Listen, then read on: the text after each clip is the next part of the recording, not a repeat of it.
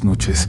Espero que nos estés escuchando a gusto, tranquilo o tranquila, quizás camino al trabajo o a la escuela, quizás en casa mientras haces tus deberes, quizás en cama antes de ir a dormir. Y si ese es el caso, tal vez esta noche nada más no voy a pedirte que apagues la luz. Por favor, si escuchas un sonido, por más extraño que sea que venga de debajo, no te asomes. Me interesa mucho que puedas escuchar el siguiente episodio de Relatos de la Noche.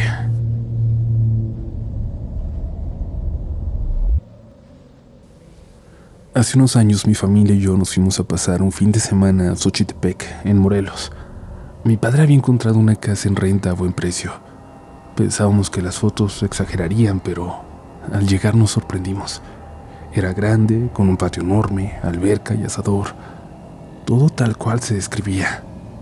A ese precio parecía que estaba regalada, pero no quisimos pensar en que podría haber una razón detrás. La primera noche para amanecer sábado me despertó el sonido de alguien corriendo por el pasillo. Pensé que quizás alguien se había levantado, aunque los pasos eran cortos, como de alguien pequeño y no coincidía con nadie de la familia. Lo hicieron una y otra vez, recorriendo aquel pasillo por completo sin parar. De todas formas me quedé dormido. Desperté muy entrada la madrugada, en la parte más oscura de la noche, escuchando que atravesaron de nuevo aquel pasillo corriendo, pero esta vez pude notar que quien fuera que estaba haciéndolo se había detenido justo en mi puerta.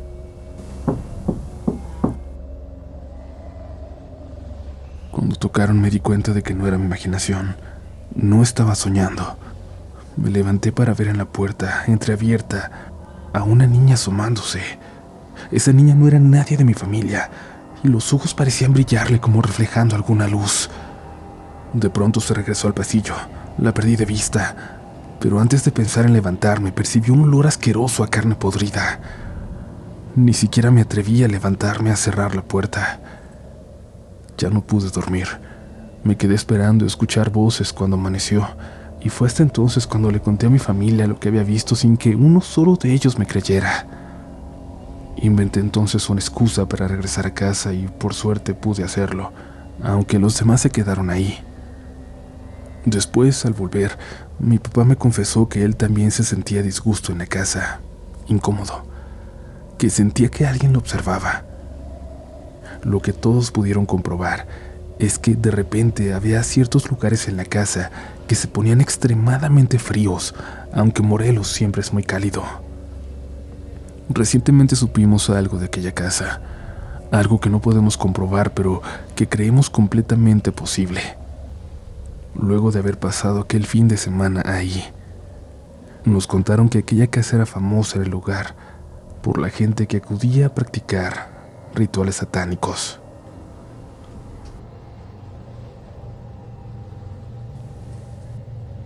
Sería absurdo decir que todo esto comenzó con un sueño, aunque para mí fue así.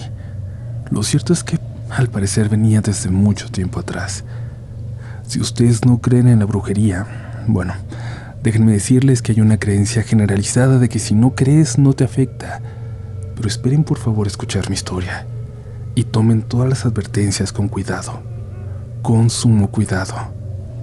Mi familia y yo vivimos en un departamento desde que nací. Mis dos hermanas se llevan tres años entre ellas, pero a mí me llevan diez y siete. Digamos que fui un extra inesperado, y a la pobre de mi hermana Giselle le tocó compartir su recámara conmigo. Melissa, la mayor, era la única que tenía una propia, y con más privacidad, ya que el departamento tenía una distribución extraña y ese cuarto parecía estar lejos de todo. Al entrar, en lugar de dirigirte al pasillo donde estaban nuestras habitaciones, tenías que ir a la sala, pasar el pequeño comedor, atravesar la cocina para llegar a una puerta que te llevaba a un pasillo de tres metros a la intemperie. Así llegabas a aquella habitación. Lo único malo es que no tenía un baño entero, así que mi hermana tenía que levantarse todos los días al frío para ir a bañarse al baño que usábamos todos los demás. Supongo que no le importaba con tal disfrutar de aquella independencia. Ella tenía 26 años cuando se fue a vivir con dos de sus amigas, y por fin Giselle y yo tendríamos habitación propia. A ella le dejaron elegir y prefirió quedarse en la que compartíamos. Y yo entonces me mudé a la habitación separada del resto del departamento. Pensaba que todo sería tranquilidad, silencio, pero estaba muy equivocada, pues cada noche, antes de dormir, escuchaba algo, algo que parecía venir del departamento de abajo, como si tocaran el techo ligeramente.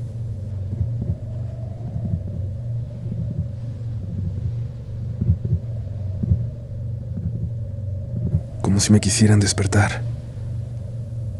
Recuerdo muy bien que le escribí en ese momento a Melissa. Le dije si también tenía un enamorado en el departamento de abajo, y es que mi hermana es sumamente atractiva. Es guapa, claro, muy guapa, pero hay algo en su personalidad que siempre ha provocado que tenga una fila de pretendientes, algunos al grado de ser hasta obsesivos, casi peligrosos. No me parecería raro que alguien que viviera debajo de nosotros estuviera obsesionado con ella también, y no se hubiese dado cuenta de que ella ya se había mudado. Con el paso de los minutos dejó de escuchar, o simplemente me quedé dormida y el sonido se fundió en mis sueños. Terminé soñando con él con una mujer sonriendo debajo de la cama, sacando su cabeza, simplemente sonriendo. Yo me veía a mí misma acostada, desde arriba, y debajo de la cama asomaba esa mujer. El sueño no avanzaba a ninguna parte, no había nada más, simplemente estaba ahí, una y otra y otra vez. No podía moverme, no podía despertar, abrir los ojos o cerrarlos. Simplemente me veía. Ahí, como si esa imagen estuviera grabada en mi mente.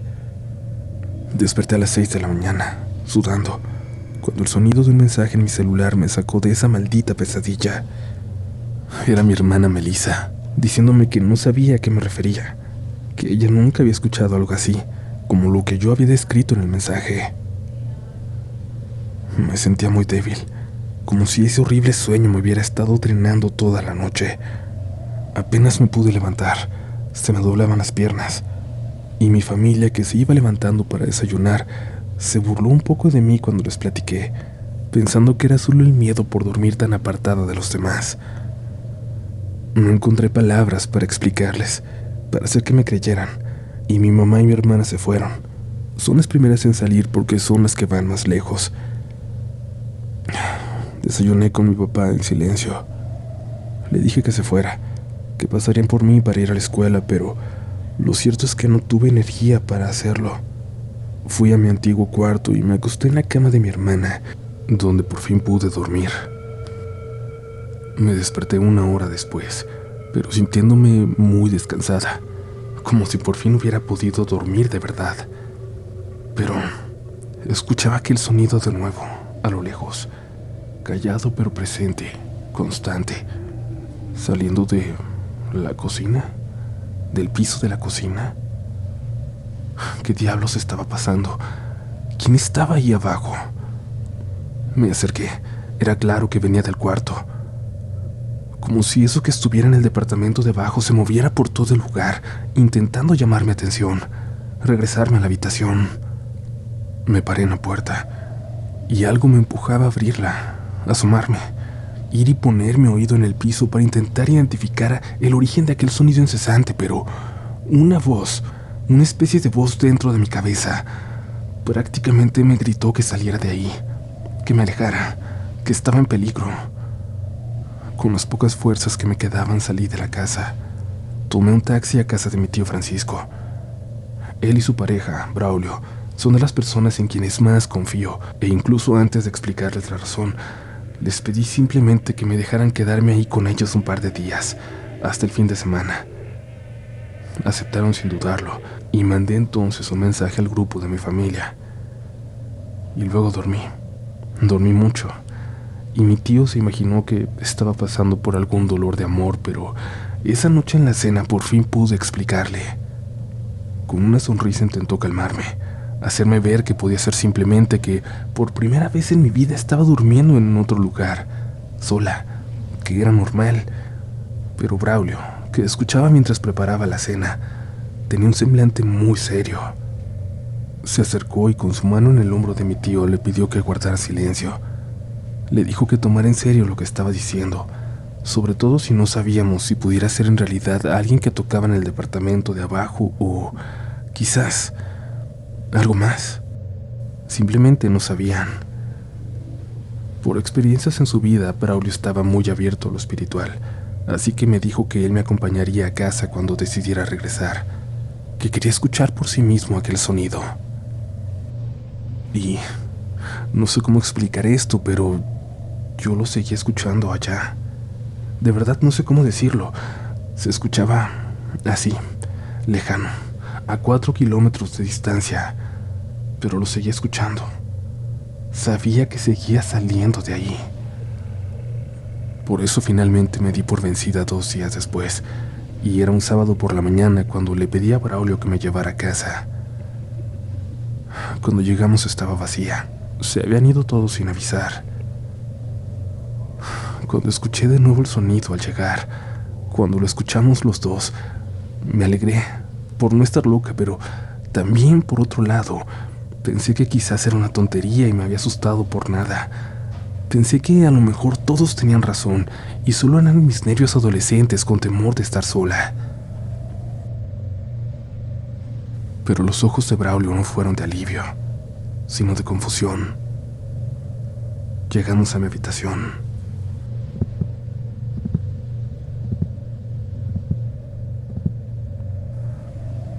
Parecía que había algo debajo de la cama.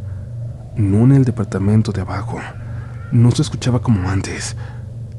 Se escuchaba literalmente debajo de la cama. Cuando Braulio se acercaba le pedí que por favor no lo hiciera, que fuéramos por alguien más. No logré detenerlo.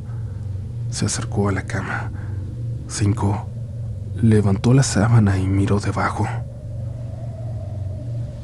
Julie, por favor, háblale a tu tío Francisco y dile que sí, que se traiga nuestra amiga para acá cuanto antes, por favor. Me dijo y no dejaba de ver allá abajo. Yo me salí al comedor a llamar a mi tío y a los pocos minutos salió Braulio. Pálido se dirigió a la cocina. Me preguntó si podía preparar café. Le respondí que sí. Esperamos y bebimos el café en silencio hasta que recibió una llamada de mi tío. Le decía que su amiga no estaba disponible y Braulio me pidió que me fuera de nuevo con ellos. Pero le dije que no, que tenía que estar en casa, que no podía irme de ahí por un estúpido sonido. No quiso decirme más, pero me dijo que tenía toda la razón del mundo en tener miedo, que no creía que fuera lo mejor que me quedara pero que si en verdad quería hacerlo, durmiera en mi habitación anterior. Le prometí que sí lo haría. Tuve suerte de que mis papás y mi hermana llegaran pronto.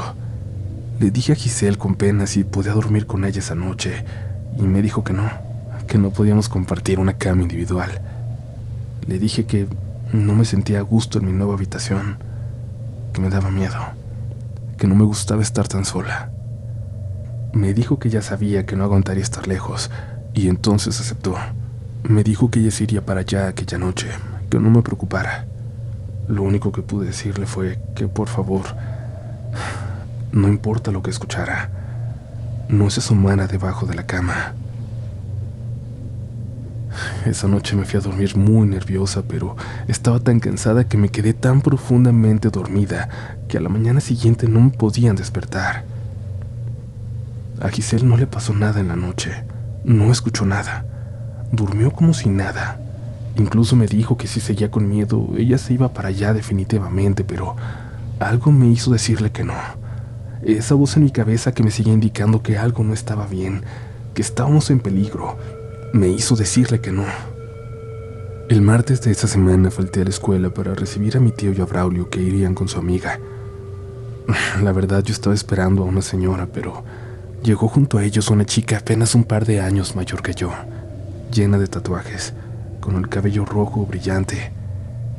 La tranquilidad que me transmitió su mirada siempre la voy a recordar. Mi tío me llevó a un centro comercial ahí cerca y ella y Braulio se quedaron en casa. Les pregunté por el nombre de la chica, pero me dijeron que no me lo podían decir. Después de un rato regresamos. Ellos ya nos esperaban afuera. Y luego manejamos lejos de casa donde por fin la chica indicó que era suficiente. Ya habíamos salido de la ciudad. Había árboles a ambos lados de la carretera. Bajamos del carro para que me explicaran un poco de lo que habían encontrado. En una bolsa negra de plástico tenían lo que lo que estaba debajo de la cama, en el piso, colocado dentro del piso de madera que habían tenido que romper y luego reparar. Les dejaron una muerta, dijo la chica. Creo que es para alejar a una mujer de alguien casado. Lo que les mandaron fue algo muy fuerte, para matar, incluso para para algo peor. Discutimos un rato sobre quién pudo haber sido el objetivo. Creíamos muy difícil que se tratara de mi hermana, pero también era complicado pensar en los inquilinos anteriores. Sería... ¿Sería posible que aquello hubiera estado ahí, en pausa, durante veintitantos años, hasta que alguien sensible llegara a esa habitación? No importa si tú no crees en la brujería, mientras la brujería crea en ti, dijo la chica. Tus hermanas no sienten nada, no lo pueden ver, por eso han estado en paz. Pero tú la pudiste escuchar desde el primer día, y ella se dio cuenta. Nos la trajimos ya, y la vamos a alejar de tu casa. Tú no te preocupes, pero a ti no te caería nada mal seguir rezando. Rezar mucho todas las noches, a la forma de Dios en la que tú creas. Pero siempre, no lo dudes, siempre está ahí para cuidarnos mientras te dejes cubrir por su manto. La chica se quedó ahí, en medio de la carretera, y caminó hacia los árboles. Braulio dijo que la dejáramos terminar, que estaría bien, y regresamos los tres a casa. Desde ese entonces no he vuelto a escuchar ese sonido. Duermo ahí, todas las noches. Estoy escribiendo esta historia desde la misma habitación. Pero eso sí, no guardo nada debajo de mi cama. Nunca me asomo hacia allá. Gracias por continuar por aquí.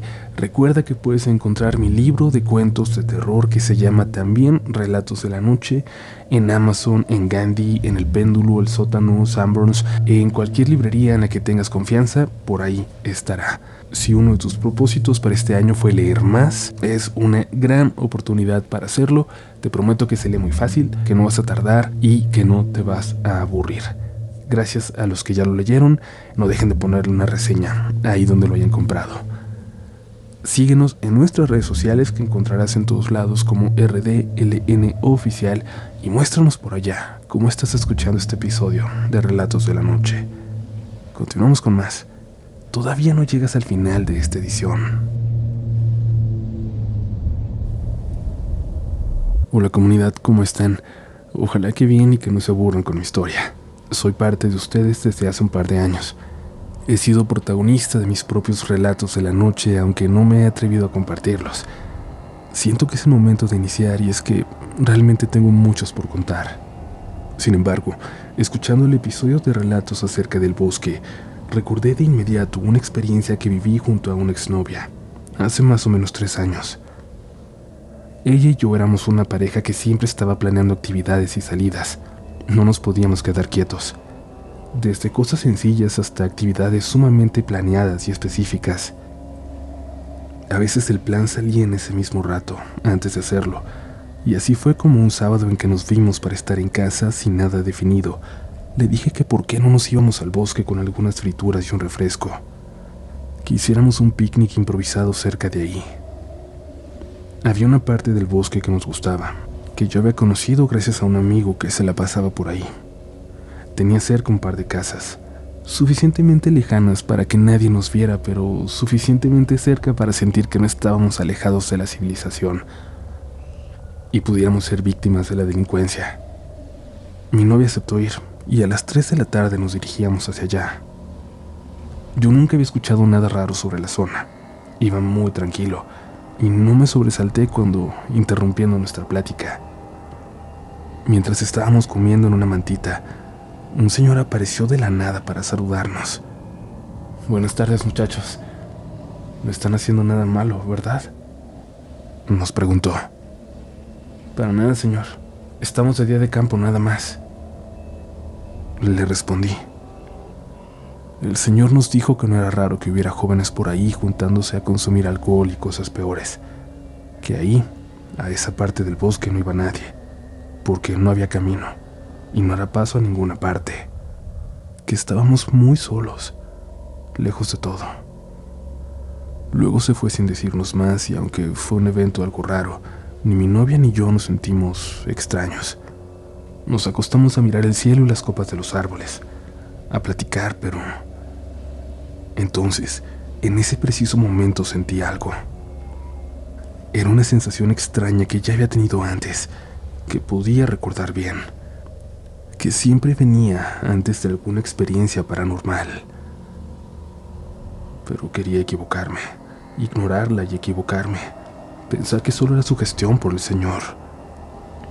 Sin embargo, me incorporé para ver, no hacia alrededor, sino para ver a un lugar en específico al que parecía llamarme la mirada.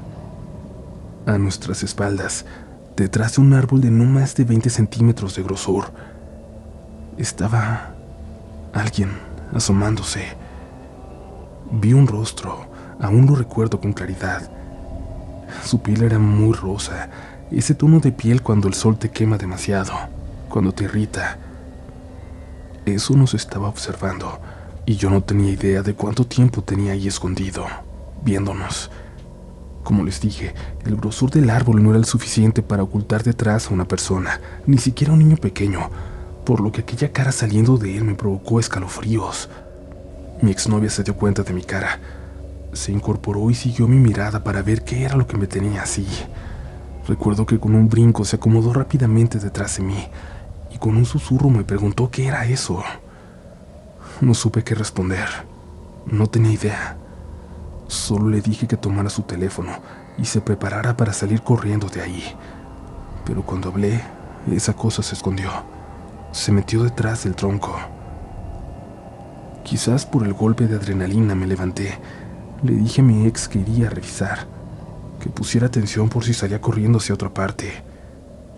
Dentro de mí aún había esperanza de que fuera un niño chismoso, alguien que nos estaba espiando y nada más. No estaba lejos de aquel árbol, tan solo a unos metros. Así que llegué a él de inmediato solo para darme cuenta de que no había nada detrás, absolutamente nada.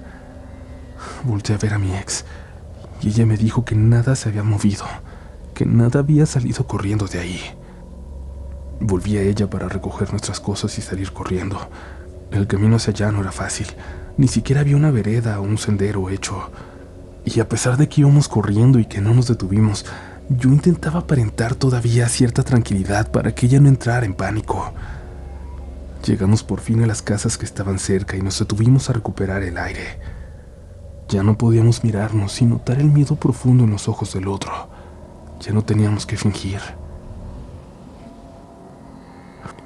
Era clara nuestra confusión al no entender qué era lo que acabábamos de ver. Yo siempre tuve curiosidad de mirar una criatura del bosque, un duende. Aunque no sé si existan o no, les tengo respeto. Los imaginaba como los dibujan en los cuentos. Ya saben, con gorro y barba, pero... No sé. Algo me dice que lo que vimos aquella tarde puede haber sido uno. En el lugar sí se cuentan muchas cosas, después me enteré. Pero más que nada se habla de bolas de fuego, de velas tiradas que se encuentran en ciertos puntos de ese bosque, pero nada parecido a lo que vimos. A aquel ser que se asomaba desde detrás del árbol, mirándonos, en silencio.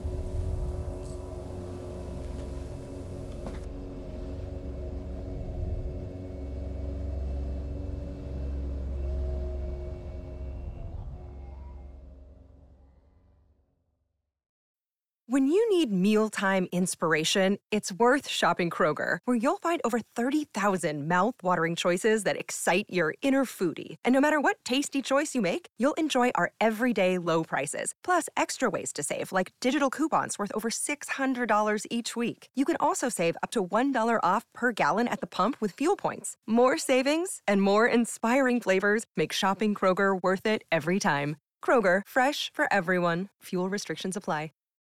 Lucky Land Casino asking people what's the weirdest place you've gotten lucky? Lucky? In line at the deli, I guess? Aha, in my dentist's office. More than once, actually. Do I have to say? Yes, you do. In the car before my kids' PTA meeting. Really? Yes. Excuse me, what's the weirdest place you've gotten lucky? I never win and tell. Well, there you have it. You can get lucky anywhere playing at LuckyLandSlots.com. Play for free right now. Are you feeling lucky? No purchase necessary. Void where prohibited by law. 18 plus. Terms and conditions apply. See website for details.